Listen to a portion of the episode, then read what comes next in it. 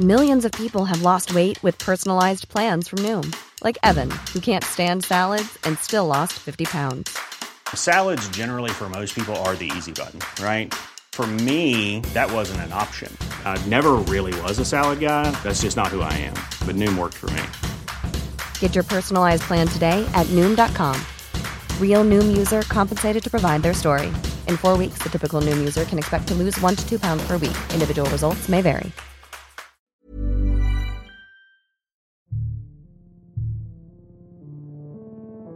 Les grandes affaires criminelles de nos régions, les grands procès, les cold cases, les témoignages, les décryptages, des récits, crimes et mystères, des Alpes jusqu'à Marseille, c'est le podcast fait divers du Dauphiné libéré.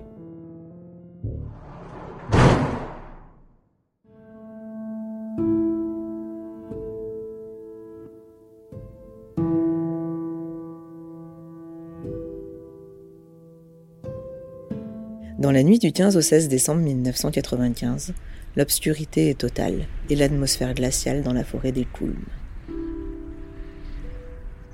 À 1200 mètres d'altitude, au cœur du massif du Vercors, l'endroit est désert. Cette nuit-là, le bruit des pas qui s'enfoncent dans la neige brise l'implacable silence. Cette nuit-là, 16 personnes avancent dans le noir, au milieu des pins et des épicéas. Cette nuit-là, cinq hommes, huit femmes et trois jeunes enfants marchent vers leur mort. Nous revenons aujourd'hui sur une affaire criminelle hors norme. Une tragédie dans laquelle 13 adeptes de la secte de l'ordre du Temple solaire, ainsi que trois enfants, ont péri au cours d'un sacrifice collectif. Dans cette histoire, la rigueur intellectuelle des enquêteurs va se heurter aux thèses ésotériques les plus folles. En dépit de cinq années d'instruction, de nombreuses questions resteront sans réponse.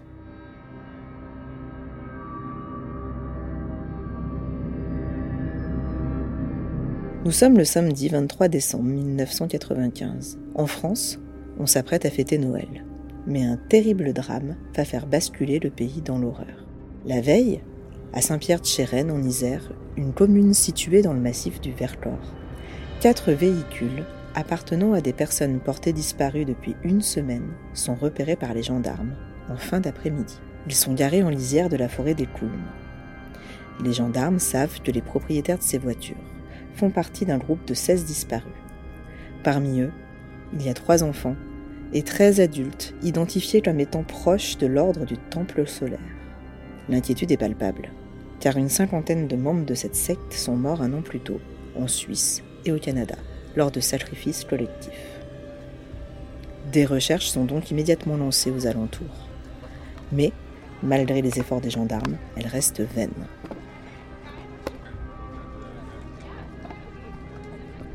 Le lendemain matin, le 23 décembre, un garde-chasse apporte un témoignage capital. Il explique qu'une semaine plus tôt, dans la matinée du 16 décembre, il est venu dans le secteur observer les traces des animaux dans la neige. Il affirme que les quatre voitures étaient déjà là. Il confie également avoir senti une odeur de cuir brûlé et avoir remarqué, sur un sentier, des traces de pas dans la neige fraîche. Des informations qui ne sont guère rassurantes, mais qui indiquent aux gendarmes dans quelle direction chercher.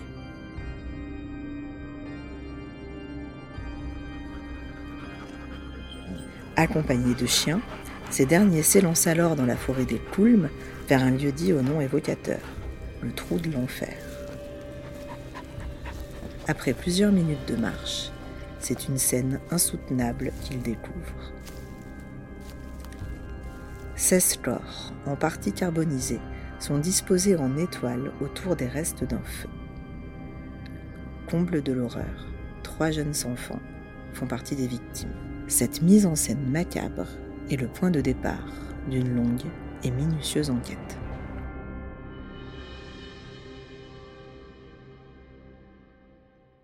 Luc Fontaine est le juge qui a instruit l'affaire. Euh, les corps sont découverts donc à l'intérieur, euh, dans la forêt, au fond d'une doline, en cercle, avec deux personnes qui sont en position un petit peu divergente, On va euh, découvrir que les corps sont en partie carbonisés. Alors, faut pas imaginer une carbonisation totale. S'il y avait une carbonisation totale, évidemment, on n'aurait identifié absolument personne, ce qui n'est absolument pas le cas. Donc, une carbonisation partielle des corps, la présence de trois enfants, vous l'avez signalé, hein, évidemment, qui qui renforce le caractère quand même terrible de cette affaire.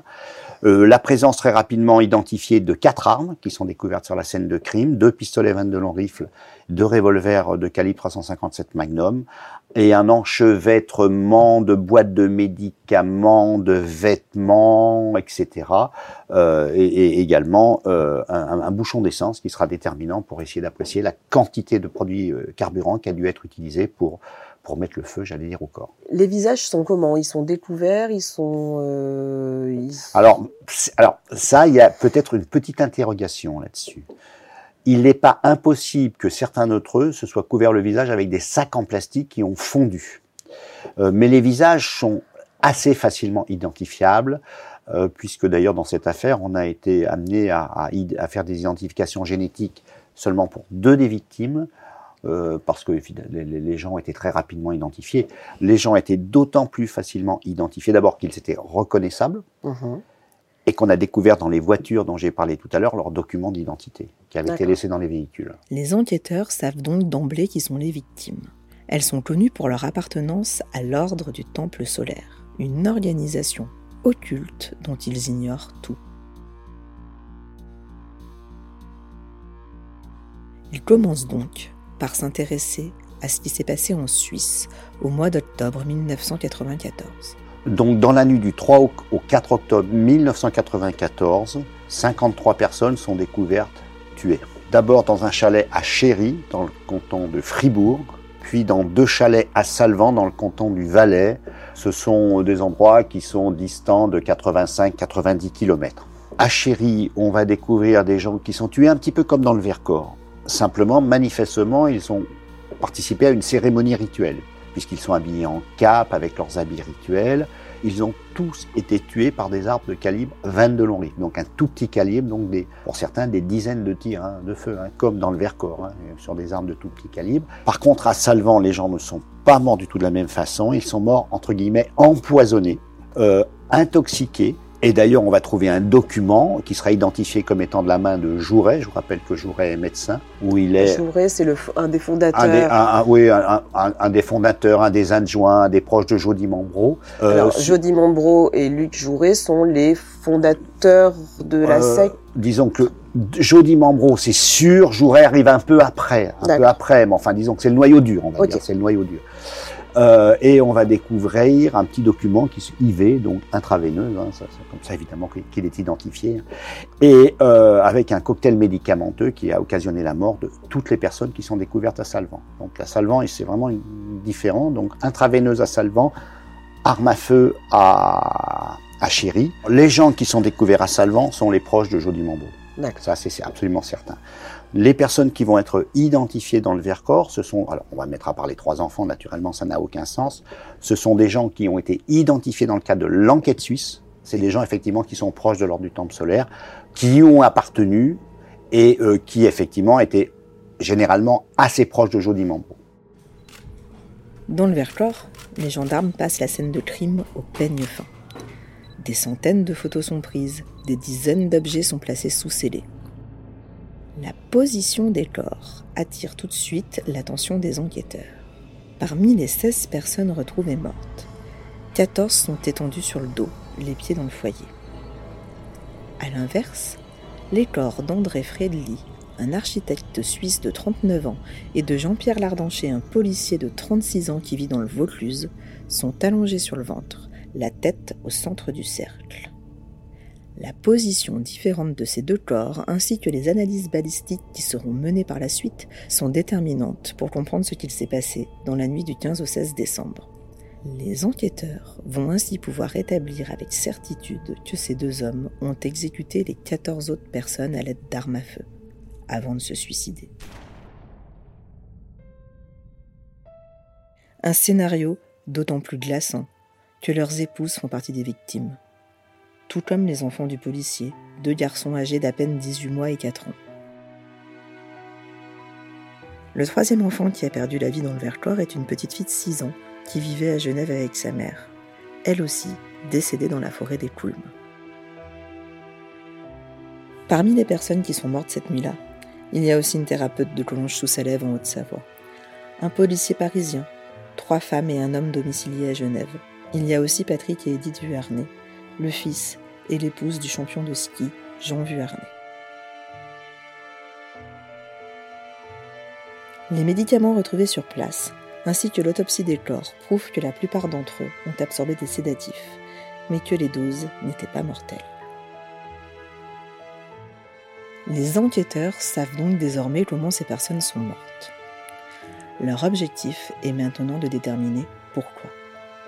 Ils vont pour cela se concentrer sur le profil des victimes afin de comprendre qui elles sont.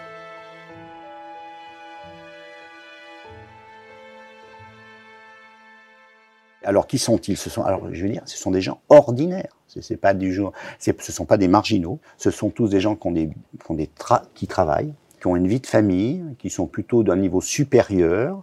Euh, faut pas imaginer que c'est des, des, illuminés au sens euh, habituel du terme. Non, non, c'est des gens qui ont une vie normale. Euh, bah, je vous ai expliqué qu'il y en avait deux qui étaient fonctionnaires de police. Euh, beaucoup, quand on va travailler sur les gens de, du temple solaire, beaucoup travaillent dans les milieux médicaux et paramédicaux. Ça, c'est quelque chose qu'on retrouve de manière très très importante. D'ailleurs, celle qui, semble-t-il, a organisé ce qui s'est passé dans le Vercors était thérapeute. Alors thérapeute entre guillemets, on va mettre, c'est pas évidemment un métier réglementé, mais c'est elle qui avait un petit peu organisé. Et puis très rapidement, on a aussi une chance, hein, c'est qu'on va identifier quatre personnes qui habitent dans la région de Collonges-sous-Salève, en Haute-Savoie, mm-hmm. qui vont euh, rapidement nous, nous dire, enfin après qu'on les ait identifiés, parce qu'ils vont pas spontanément venir déclarer ça, euh, qu'ils étaient, qu'ils avaient été pressentis pour faire partie du groupe et qu'ils s'en étaient retiré. Donc, on a quand même un témoignage indirect de dernière minute qui est relativement intéressant quand on essaye de remonter dans le temps de leurs agissements. D'accord. Donc c'est-à-dire qu'en fait, vous, vous identifiez quatre personnes qui habitent en Haute-Savoie qui auraient pu faire partie de cette, euh, cette tragédie, mm. mais qui, euh, qui, qui n'ont pas été au bout. Et... Alors, qui n'ont pas été au bout, ils l'expliquent d'ailleurs, euh, aussi incroyable que cela, ça puisse paraître. Ils vont dire, on l'aurait fait pour Jody D'ailleurs, on a été surpris de ne pas avoir été, entre guillemets, invité par Jody Mambro au mois d'octobre 1994. En Suisse En Suisse, voilà, absolument. Euh, ajoutant peut-être qu'il pensait qu'on n'était pas prêt. Et après, le petit groupe, un petit groupe s'est reconstitué quelques mois après les événements d'octobre 94 au domicile de cette thérapeute genevoise. Hein. Et puis eux, euh, à partir du moment où on, on leur a remis un alphapage, une petite, un, petit, un petit appareil électronique, on est avant le téléphone portable, hein. faut, faut, jamais oublier ça. Hein. On aurait eu les téléphones portables à l'époque, ça aurait été intéressant pour travailler dessus d'ailleurs. Euh, donc on, va leur remettre une, guide, une petite alphapage et une grille de codage, et là ils comprennent et disent non, on veut pas. Alors là, c'est vrai que ces gens-là, faut bien reconnaître que euh, s'ils avaient pris l'initiative d'aller voir les gendarmes ou la police en disant attention, il y a quelque chose qui se prépare, on aurait peut-être évité ce drame. Ça, c'est tout à fait possible. Bon, ils l'ont pas fait, ils l'ont pas fait. Bon, bah, ils l'ont pas fait. ils n'étaient pas non plus certains que ça arrive, hein, évidemment. Mais leur témoignage est capital sur le moment. C'est les derniers membres du groupe euh, qui ont euh, assisté aux réunions organisées par cette thérapeute avant les événements. Dans les, dans les, dans les, peut-être en tout cas les semaines avant, peut-être même les jours avant. Et alors, qu'est-ce qui, qu'est-ce qui, ces gens-là, ils vous apprennent quoi du coup? Alors, ils nous apprennent que le groupe s'est reconstitué après les événements d'octobre 1994, que le groupe euh, se réunissait donc chez cette thérapeute genevoise. Mhm. Euh, qu'on recommençait à parler des, des, apparitions des maîtres, d'être en relation avec l'au-delà, et qu'il fallait continuer l'œuvre, et qu'il avait été décidé de continuer l'œuvre, et qu'il fallait poursuivre l'œuvre de Jody Membro. Poursuivre l'œuvre de Jody Membro. Est-ce pour cette raison que 16 personnes sont mortes dans le Vercors Plusieurs hypothèses sont envisageables. Bon, si, on veut vraiment synthétiser à l'extrême, il y a deux thèses possibles. La thèse, c'est le, entre guillemets, le, suicide à huis clos. Bon, 14 personnes sont tuées dans le Vercors avec des armes de calibre 22 long rifle. Les deux derniers à mourir sont ceux qui se tirent une balle dans la gorge avec les armes de 357 Magnum. meurtre, suicide collectif à huis clos, sans intervention extérieure. La deuxième hypothèse, c'est une intervention extérieure, des tiers qui viennent assassiner ces gens-là et qui, le forfait ayant été réalisé, quittent les lieux.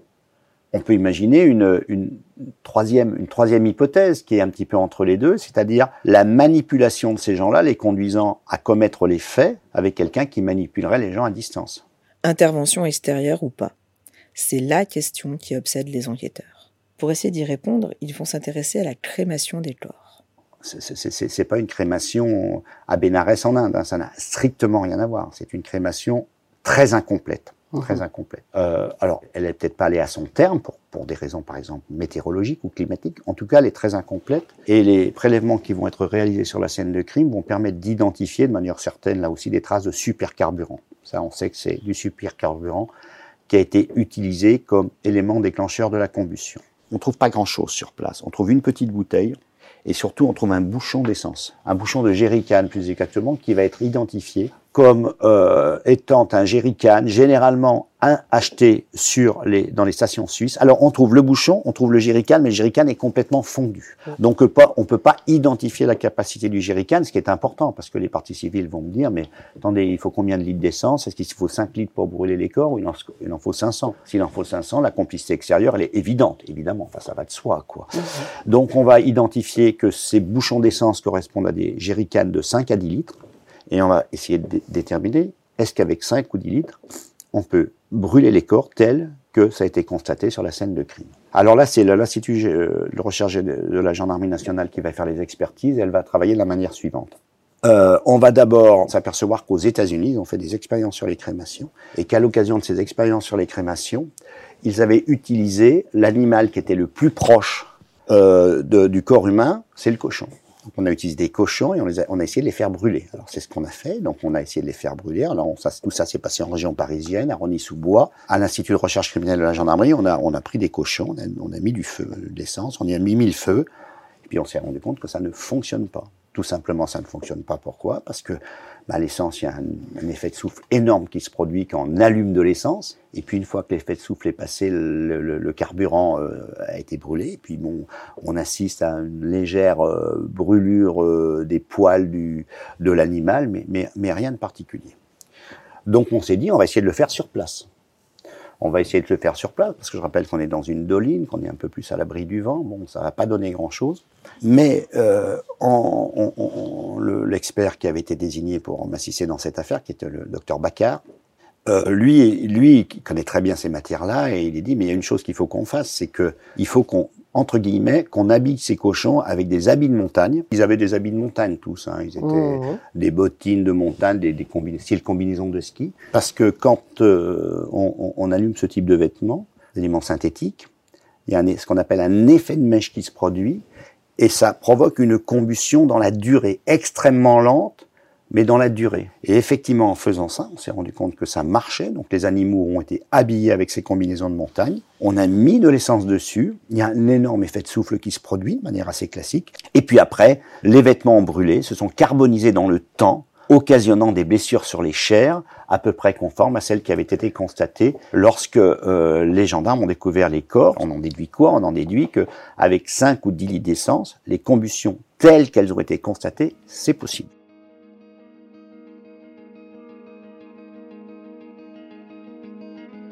En mars 1997, un peu plus d'un an après les événements du Vercors, un nouveau drame impliquant des adeptes de l'ordre du Temple solaire se noue à Saint-Casimir au Canada. Sauf que cette fois, il y a des survivants. Dans ce nouvel épisode, ce sont cinq personnes qui périssent dans l'incendie d'une maison située dans la province de Québec. Mais trois adolescents, de 13, 14 et 16 ans, ont, à leur demande, été épargnés par leurs parents au dernier moment. C'est la première fois que dans une affaire concernant l'ordre du Temple solaire, il y a des témoins. Grâce aux investigations sur place et aux récits des jeunes gens, les policiers canadiens établissent avec certitude que les personnes sont mortes sans le moindre concours extérieur. Cette ultime affaire vient renforcer la thèse selon laquelle les drames liés à cette secte se déroulent à huis clos, que ce soit au Canada, en Suisse ou dans le Vercors le travail des enquêteurs ne mettra jamais à jour d'éléments probants accréditant une quelconque intervention extérieure au groupe. Sur le Vercors, la thèse de, l'intervention extérieure, objectivement, elle est absolument irrationnelle. Quoi. Irrationnelle. En Suisse non plus, quoi. En Suisse non plus, les armes du crime de Chéri sont retrouvées à Salvan. Les Suisses ont fait un énorme travail. Ils ont travaillé, il y a un travail absolument énorme. Non, moi je suis absolument persuadé que la thèse de l'intervention extérieure n'est pas raisonnable.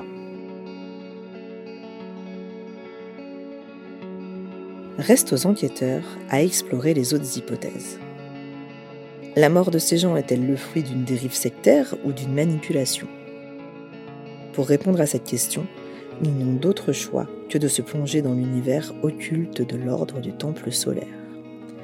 Une tâche immensément complexe. Là, on, s'éloigne tout à fait du comment ces gens sont morts, à essayer de comprendre le pourquoi ces gens sont morts. Et à ce moment-là, évidemment, ça devient quelque chose de très compliqué, très ésotérique, hein, c'est le moins qu'on puisse dire. Et, là, il va falloir essayer de comprendre la mécanique du groupe. Pour comprendre la mécanique du groupe, on va s'asseoir sur les éléments essentiels qu'on a, c'est-à-dire c'est l'enquête suisse. Un gros travail a déjà été fait et on, va essayer de comprendre un petit peu comment fonctionne ce groupe, quel est son historique, bon, bien entendu, quels sont ses financements, parce qu'on peut aussi se poser la question des financements. Est-ce que éventuellement le groupe ne se serait pas annihilé, j'allais dire, pour des problèmes d'argent? C'est pas du tout impossible. On sait qu'il y avait beaucoup d'argent qui était manié euh, dans cette secte avec des, des donateurs qui étaient absolument invraisemblables, des sommes absolument folles. Hein. Euh, et là, on, on, va essayer de comprendre comment tout ça est créé. Alors, on va, on va remonter l'historique, on va essayer de comprendre les hommes, le parcours des hommes, le parcours de Dimambro. Qui est Joe Dimambro? Bien entendu, d'où vient-il? Qui est Jouret D'où vient-il? Euh, Qui sont ces gens qui se sont agrégés autour de lui pour créer une petite communauté euh, euh, à Genève, appelant les Watts, et qui vont vivre en communauté. Et tous ces gens sont, morts, hein, bien entendu, parce que tous les proches de Joe Dimambro sont morts, et qu'il y a quelque chose qu'on va très rapidement identifier, c'est que les gens qui sont morts, c'est pas les gens de l'ordre du temple solaire. C'est les gens du, cercle intérieur qu'on appelle le cercle doré ou le cercle rose-croix. Ce type d'organisme est organisé, j'allais dire, en cercle concentrique, d'une certaine façon, pour essayer de comprendre. En cercle concentrique, vous avez un cercle extérieur et un certain nombre de cercles intérieurs. Les cercles extérieurs, ils l'appellent les cercles, le cercle exotérique.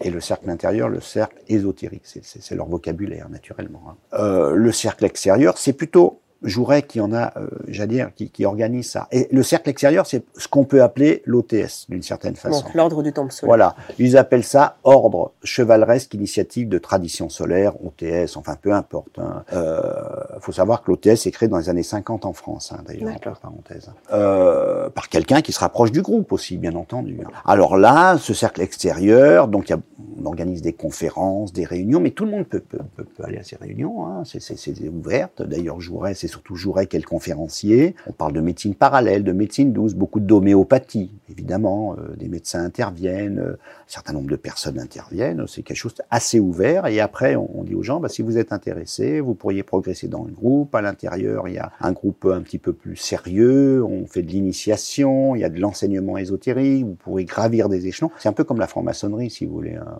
Ça, y ressemble beaucoup. Hein. Euh, C'est le moins qu'on puisse dire. Donc, après, il rentre dans le cercle intérieur, et puis gravissant les, les échelons, on arrive au cercle doré, qu'ils appellent le cercle doré. Pourquoi doré? Ben, Probablement référence à, à l'ordre initiatique de la Golden Dawn, euh, un ordre initiatique du 19e siècle. Ben, L'or, c'est la perfection, c'est l'alchimie aussi, vous voyez. Est, on, on, est dans le symbolisme là. Il y a beaucoup de références. Euh... symbolique, ésotérique, bien sûr, oui, oui, ça bien sûr. C'est ça qui est très compliqué à décrypter, d'ailleurs, qu'on n'y connaît rien. Franchement, ça c'est très très compliqué hein, euh, à essayer d'identifier à quoi correspondent tous ces, tous ces symboles.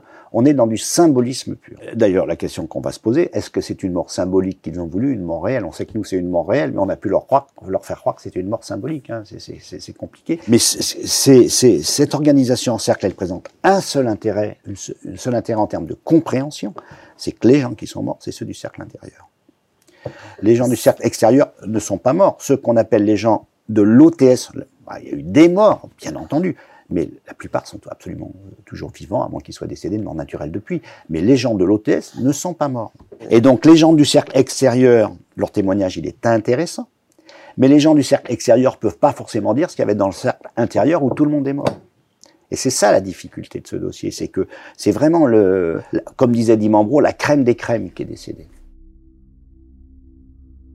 Au Canada, en Suisse et en France, ce sont au total 74 personnes qui ont perdu la vie dans les différents massacres liés à l'ordre du Temple solaire. Des gens qui était en quête de spiritualité et qui aurait épousé la doctrine de cette organisation occulte. Dans les courriers posthumes laissés par Jody Monbro en 1994, dans ceux laissés par les personnes décédées au Canada en 1997, mais aussi dans les très nombreux documents écrits ou audio analysés par les enquêteurs, il est question d'apocalypse, de dématérialisation de l'être par la crémation, de la terre qui serait promise à une destruction prochaine, de la mort, comme un moyen d'effectuer un transit vers la planète Sirius. Dans les écrits que Jody Monbro a fait envoyer à la presse, au lendemain de sa mort dans les massacres suisses, il affirme Notre transition consciente et volontaire entraîne avec elle tous ceux qui acceptent en eux le feu christique d'une façon vivante. Nous avons planifié, en plein état de conscience et sans fanatisme aucun, notre transit, qui n'est en rien un suicide au sens humain du terme. Dans une lettre laissée pour ses proches, un adepte mort en 1997 au Canada écrit À vous qui êtes réceptifs à cet ultime message, que notre amour et notre paix vous accompagnent dans les terribles épreuves de l'apocalypse qui vous attendent. Quelques mois plus tôt, il avait confié à sa sœur. La mort n'a rien de dramatique. Les membres se sont suicidés pour partir volontairement rejoindre la planète Sirius, où tout le monde se retrouve. Il parle, il parle de transit sur Sirius. Sirius, c'est une étoile, c'est pas une planète d'ailleurs. Bon, euh, peu importe. L'idée qu'ils retiennent, qu'on trouve dans leur, euh, dans leur littérature, mais dans la littérature même ancienne de ce type d'organisation, c'est la notion de sacrifice christique. On doit faire un sacrifice christique, donc à l'image du Christ, qui est pur, on se sacrifie pour sauver l'humanité tout entière. C'est ça l'idée. C'est-à-dire, c'est même pas partir vers un monde meilleur, c'est se sacrifier pour sauver le reste de l'humanité. Dans leur texte, il y a beaucoup ça, le, Christ, le sacrifice christique. Euh. Et comment on peut, expliquer que ces gens entraînent leurs enfants avec eux? Enfin, ces gens. Oui, vous avez raison. C'est une question que je m'étais posée, bien sûr. Que c'était et j'avais d'ailleurs posé la question à certains adeptes. Et ils m'avaient répondu clairement, lorsque j'en ai entendu des centaines et des centaines. Pourquoi voulez-vous qu'on laisse nos enfants dans ce monde alors qu'on va vers un monde meilleur Quoi? C'est qu'est-ce que vous voulez? Ces gens-là, il faut comprendre qu'ils ont réponse à tout. C'est-à-dire, ils sont dans une logique qui n'est pas la nôtre. C'est pas des gens qui sont, qui, qui sont, excusez-moi l'expression, des idiots. C'est pas des illuminés. C'est des gens qui, qui ont de fortes convictions. Hein. C'est pas imaginer Et c'est pas forcément des gens fragiles, si on peut. Pas forcément, non. Pas forcément. À moins, à moins de considérer que leurs convictions les fragilisent, ce qui est tout à fait possible. Mais c'est pas des gens fragiles, non. C'est pas des marginaux. C'est pas des gens fragiles. C'est tous des gens qui ont un travail, qui ont une famille, qui ont souvent des revenus confortables, qui vivent bien. Ça dépasse l'entendement quand même. Ce, Ah ben c'est quelque chose qui est, qui est oui oui c'est complètement complètement incroyable oui ça ça, ça on est d'accord ça dépasse l'entendement.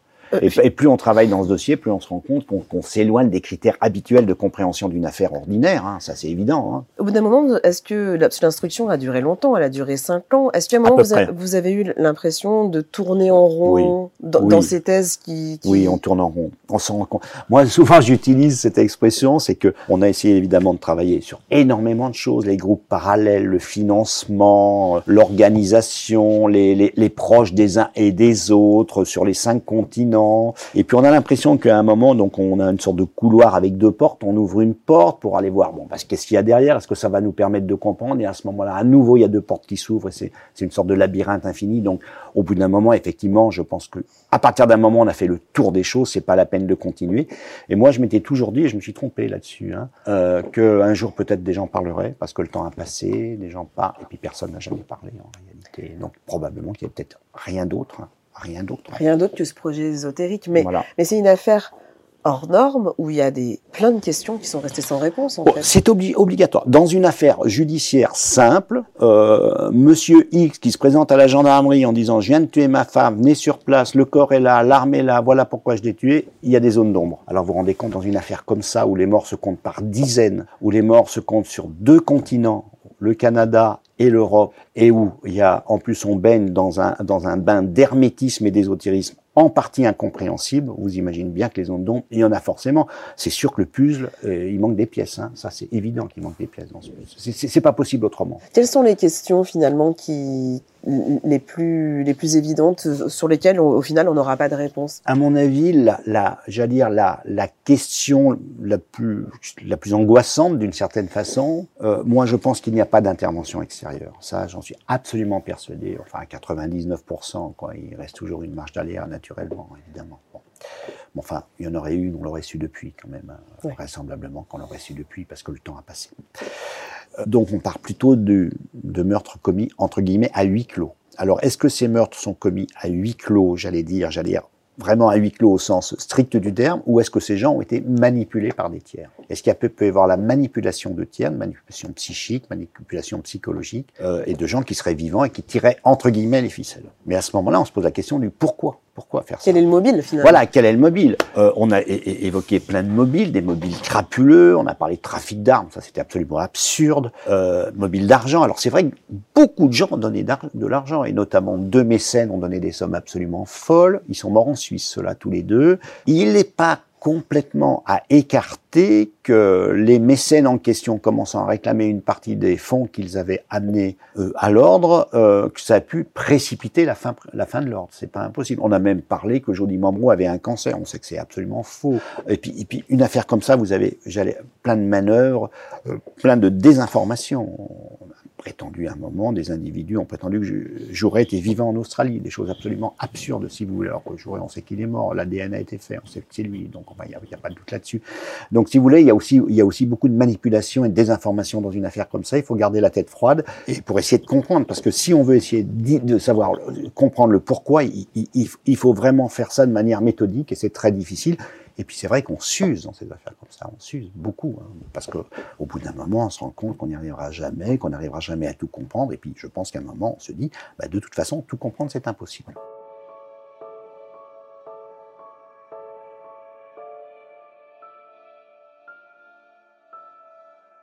Dans ces conditions, le processus de deuil pour les familles des victimes est extrêmement difficile. Ces personnes, terriblement meurtries, tentent de comprendre pourquoi leurs proches ont disparu aussi tragiquement. Pour les familles des victimes, c'est terrible parce que euh, les familles des victimes, elles veulent, elles veulent bien entendu comprendre et elles veulent un coupable ou des coupables. C'est humain, ça c'est absolument humain.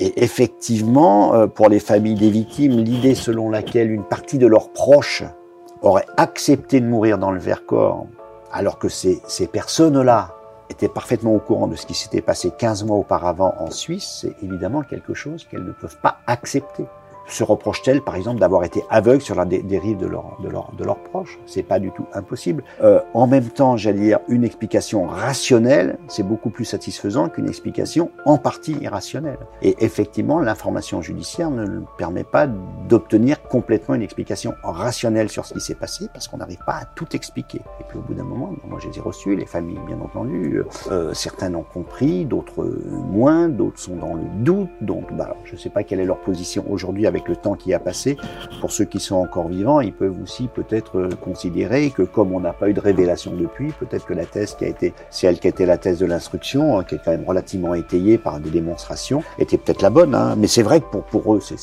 catastrophique. Sans même parler de la médiatisation qui, qui a accompagné cette affaire, hein, bien sûr. Mais elle, elle recherchait une réponse rationnelle là où il n'y en avait pas?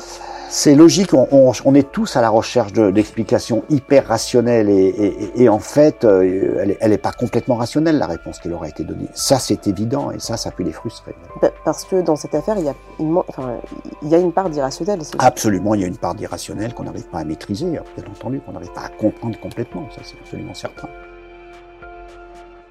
Certains proches des victimes, notamment Alain Vuarnet, qui a perdu sa mère et son frère dans le Vercors, soutiennent encore aujourd'hui la thèse de l'assassinat par l'intervention d'un ou plusieurs criminels extérieurs au groupe.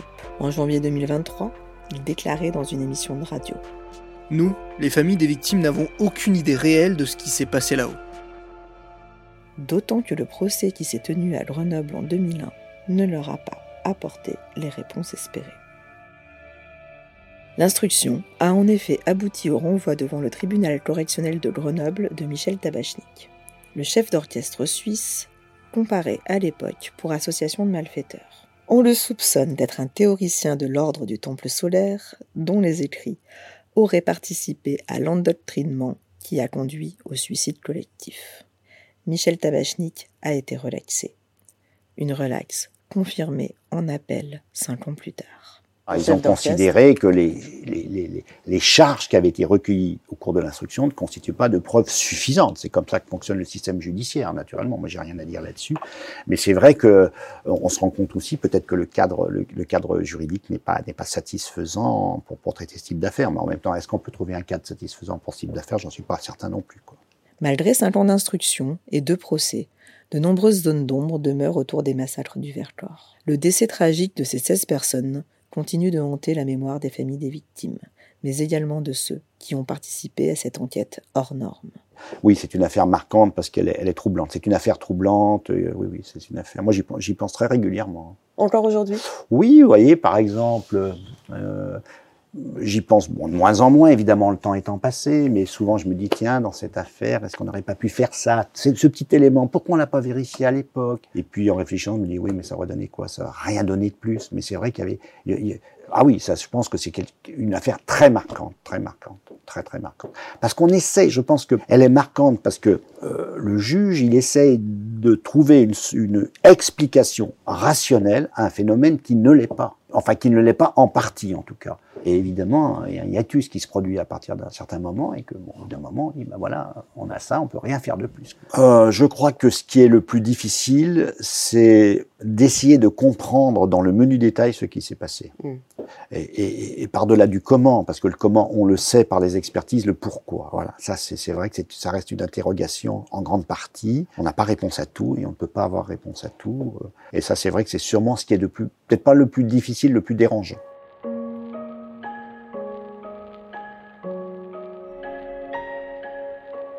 Parce qu'ils sont hors normes, les massacres liés à l'ordre du Temple solaire provoqueront une onde de choc mondiale. Suite à ces événements, les pouvoirs publics prennent conscience des dangers des dérives sectaires et de l'urgence de se doter d'outils pour lutter contre ce phénomène. En France, dans la foulée des drames du Vercors, est lancée la première commission d'enquête parlementaire sur les sectes. C'est d'un premier pas qui aboutira à la création en novembre 2002 de la fameuse Mivilude, la mission interministérielle de vigilance et de lutte contre les dérives sectaires.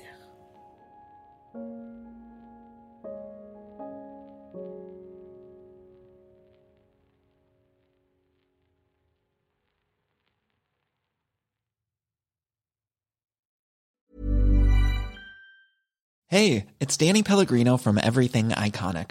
Ready to upgrade your style game without blowing your budget?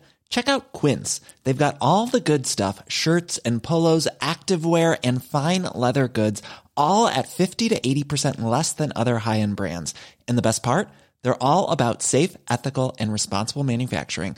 Get that luxury vibe without the luxury price tag. Hit up quince.com slash upgrade for free shipping and 365 day returns on your next order. That's quince.com slash upgrade.